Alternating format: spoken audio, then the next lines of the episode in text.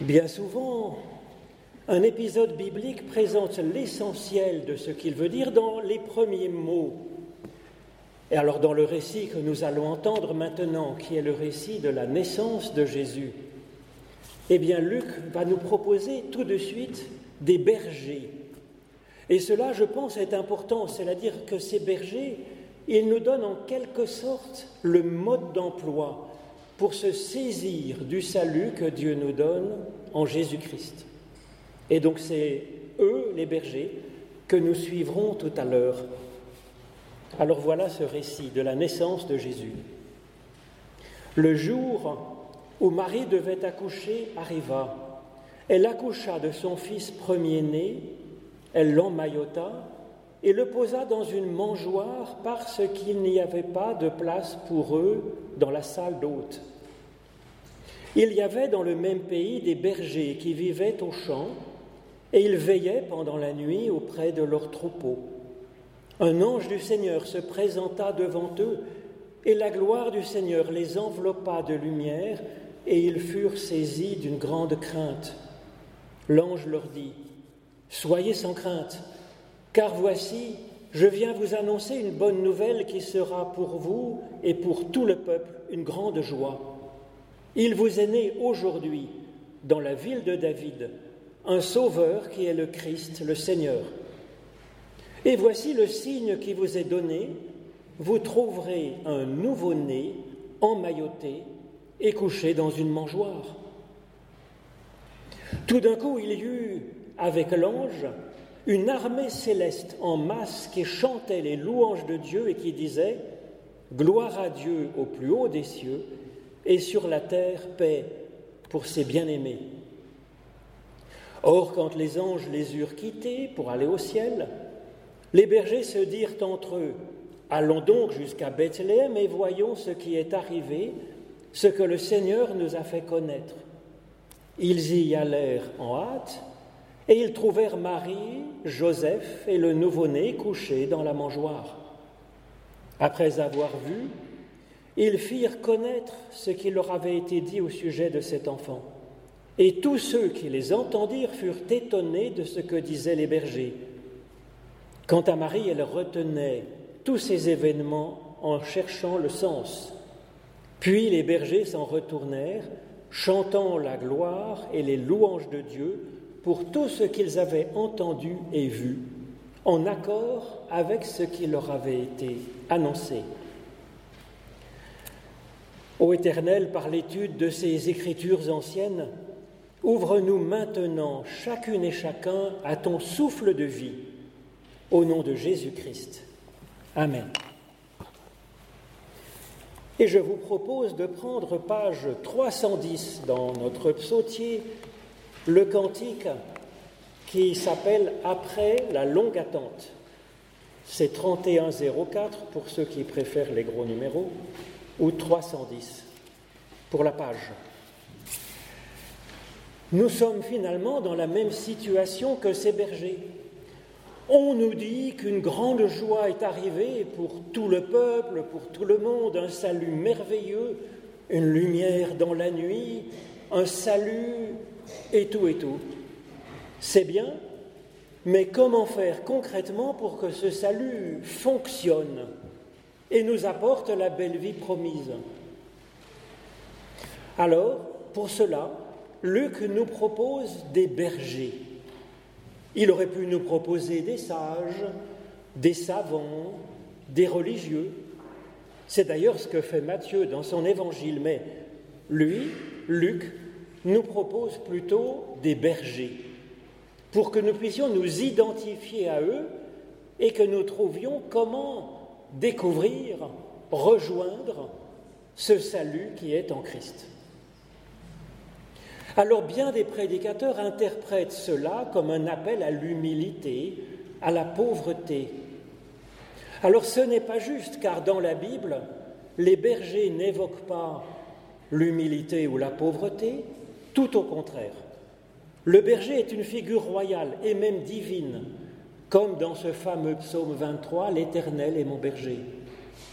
La Bible compare un bon roi comme David pour son peuple, s'occupant de chacun, faisant la paix dans le royaume. Il le compare à un berger. Là, dans la Bible, les meilleures personnes, les plus grands serviteurs de Dieu sont tous des bergers. Ça commence par Abel. Ensuite, il y a Abraham, bien sûr. Et puis Isaac et Jacob, ses enfants. Et puis il y a aussi Moïse, le grand Moïse, qui est un berger. Et c'est en allant faisant paître ses brebis qu'il découvre le buisson ardent. Et le roi David était berger aussi. Alors pourquoi est-ce que le berger est aussi important comme figure dans la Bible? C'est parce que le berger, il fait attention à chacune de ses brebis, au moindre agneau qui est un peu en problème, et il va prendre soin de chacun dans son troupeau, dans les personnes qui lui sont, dans les brebis qui lui sont confiées. Alors la première piste, je crois, que nous donne Luc en nous confiant cette figure du berger, ça nous aide à nous ouvrir à ce salut qu'est en Christ, eh bien c'est de faire attention à ceux qui nous ont confiés. Ce texte nous dit qu'en réalité, au fond de nous, nous sommes un peu comme un berger, c'est-à-dire que nous avons bon cœur. Pourtant, ce n'est pas complètement faux de dire que les bergers étaient mal vus dans le peuple d'Israël. Ils étaient mal vus au temps du Christ, mais ils étaient mal vus de qui? Eh bien, ils étaient mal vus des intégristes de l'époque, ceux qui étaient très attachés aux rites religieux, à la pure doctrine officielle, parce que les bergers, eh bien, quand on a un troupeau, c'est pas facile en fait. Comment est-ce qu'on peut respecter tous les, les 613 commandements de la loi, bien faire tout ceci, cela, se laver les mains comme il faut. Et puis comment est-ce qu'on peut respecter ce commandement essentiel qui consiste à ne pas marcher le jour du sabbat pour rester sans travailler, mais quand on a un troupeau, il faut aller faire boire l'un, il faut aller les, faire paître, et la prairie est peut-être loin de la bergerie. Et puis il va falloir s'occuper des uns des autres dans le troupeau, donc on ne peut pas rester sans rien faire le jour du Shabbat. Et puis comment faire pour aller faire un sacrifice au temple? On laisse où le troupeau? Il n'y a pas de parking pour laisser son troupeau. Et puis comment aller à la synagogue tous les samedis? C'est pas facile non plus, on est dans les champs à des kilomètres. Et donc, les bergers étaient mal vus des, des bons religieux de l'époque. La foi du berger, elle s'exerce autrement. Son temple, c'est de lever les yeux vers le ciel étoilé. En sortant, si vous avez la chance, il reste le ciel étoilé. C'est de sentir peut-être le souffle du vent sur son visage, et de se réjouir de la pluie quand il pleut pour arroser les pâturages et du soleil quand il fait beau. C'est son culte, c'est la prière de louange dans la solitude. Sa prière, c'est la confiance dans l'Éternel. Alors on pourrait dire que le berger est en avance sur ceux qui sont croyants, bien religieux. Car comme le dit Jésus, la religion, parce que Jésus était pratiquant raisonnablement, la religion, c'est en fait un exercice pour progresser soi-même dans la louange à Dieu, dans la relation cœur à cœur avec Dieu. Et donc les bergers, ils ont un pas d'avance finalement sur les religieux. Et je crois que c'est la seconde piste que nous donne Luc en nous proposant les bergers comme figure pour nous aider à aller vers le Christ. Eh bien, c'est que le salut est donné par Dieu en Christ dans la prière sincère, personnelle, cœur à cœur. Une prière libre et sincère dans notre vie courante, comme nous le pouvons, sans obligation. Effectivement, tout de suite, les bergers, on voit qu'il y a un ange qui apparaît et qui leur dit quelque chose. Alors nous pouvons tout simplement traduire dans la Bible un ange par ce qui arrive quand nous prions Dieu. Car en réalité, si vous voyez apparaître un ange avec des ailes en cette nuit de Noël, c'est peut-être que le champagne ne vous réussit pas, ou bien que c'est l'oncle Antoine qui s'est trompé en voulant prendre le déguisement de Père Noël qui a pris celui avec des ailes derrière. Mais sinon, quand dans la Bible on parle d'ange, c'est en fait ce qui se passe quand nous ouvrons notre cœur à Dieu dans la prière. Et donc je retiens déjà ces deux pistes pour s'ouvrir au salut que Dieu nous donne en Jésus-Christ, l'attention aux autres, et puis la veille par la prière dans notre nuit, à l'image de ces bergers de l'Évangile qui cherchent à veiller et à discerner les signes au-delà du visible dans la nuit. Alors à ce moment-là, il y a le message de l'ange, effectivement, qui leur parle ce qu'ils reçoivent. Déjà, ça les avance un petit peu vers le Christ. Alors l'ange, il leur donne finalement deux choses pour les éclairer. Le premier, c'est n'ayez pas peur, alors qu'il y avait mille raisons d'avoir peur la nuit dans les champs. Des loups, des lions peut-être à l'époque, des brigands, pouvait y avoir mille choses. Et nous avons mille raisons d'avoir peur, bien entendu. Mais ce n'ayez pas peur, c'est le premier effet de la prière. C'est se sentir gardé, se sentir gardé sans condition, par-dessus tout, par Dieu. Alors cela donne l'audace et le courage, eh bien, de la liberté, d'avancer, d'aller chercher du nouveau dans notre existence. Et c'est effectivement ce qu'ils vont faire, ces bergers. Alors, après ce N'ayez pas peur, le second cadeau que les bergers reçoivent de l'ange, parce que les anges, en fait, c'est de la parole, eh bien, c'est un indice pour avancer dans la recherche du salut qu'ils attendent pour se réjouir.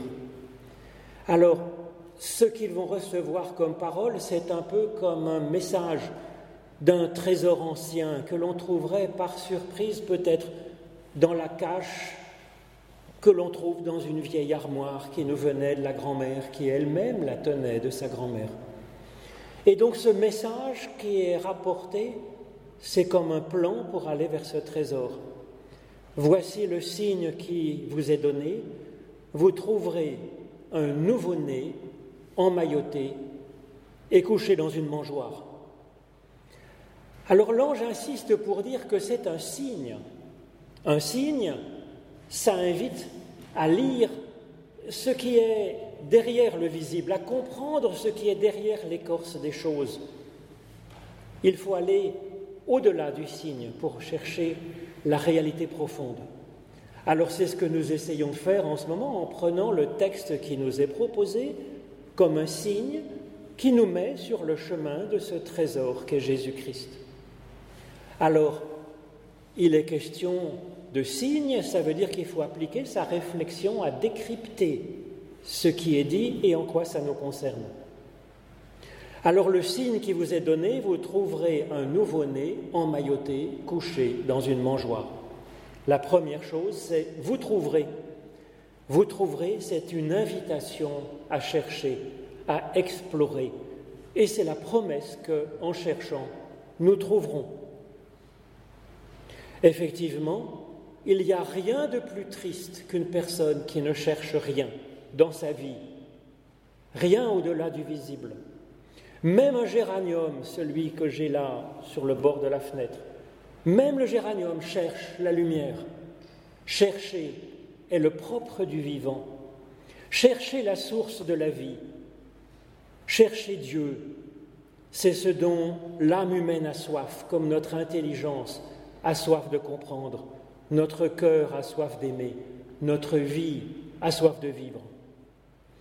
Alors, cherchez effectivement, cherchez derrière les signes.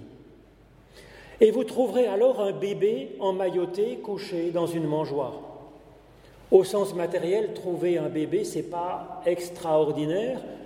Il y en a quatre par seconde qui naissent dans le monde. Alors, il faut chercher derrière le signe. Qu'est-ce que ça veut dire que nous trouverons un bébé? Le salut est comme un bébé.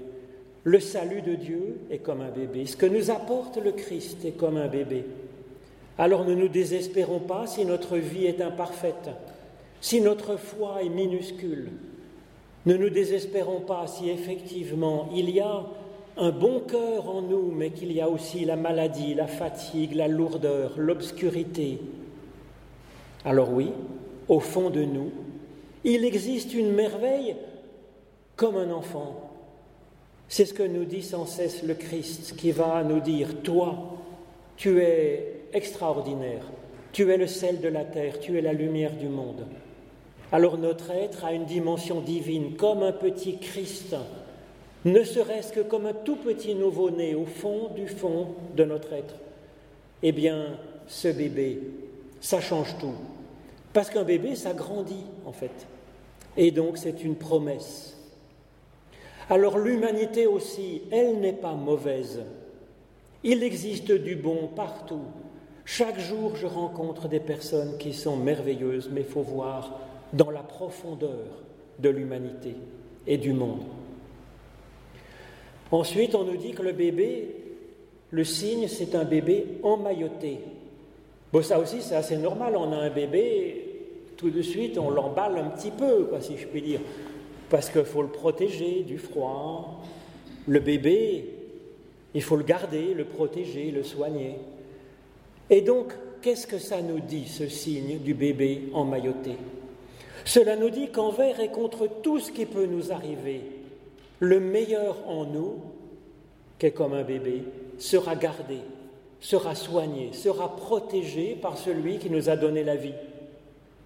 Donc Dieu nous a donné d'être son enfant, et donc bien sûr qu'il va prendre soin de nous et qu'il nous gardera toujours. C'est aussi simple que cela. Comme Marie a emmailloté son bébé, bien sûr. Alors cela nous invite aussi, eh bien, avec l'aide de Dieu, à prendre soin de notre âme, d'autant plus qu'elle est fragile, infiniment précieuse, notre âme, au-dedans de nous. Il ne faudrait pas qu'elle soit froissée, qu'elle soit cabossée, qu'elle soit refroidie par les, les intempéries de la vie. Donc emmaillotons notre part divine, notre personnalité précieuse, Nourrissons cela. Prenons soin aussi de ceux qui nous sont confiés, comme un berger s'occupe de chacune de ses brebis. Eux aussi, en eux, dans les autres, il y a une âme qui a besoin d'être soignée. Ensuite, le salut nous est donné comme dans une mangeoire. Alors on peut imaginer effectivement que quand Marie et Joseph ont eu un enfant, il n'y avait pas de place à l'hôtellerie, comme nous dit le texte, c'est possible. Autre possibilité, un nourrisson, ben, il ne faut pas qu'il attrape froid. Et donc l'étable, c'était la pièce la plus chaude de la maison. Hein. Quand j'étais jeune, j'ai vu encore des familles qui habitaient dans, l'écurie, dans l'étable, en Savoie. C'était pareil dans le Valais, je pense.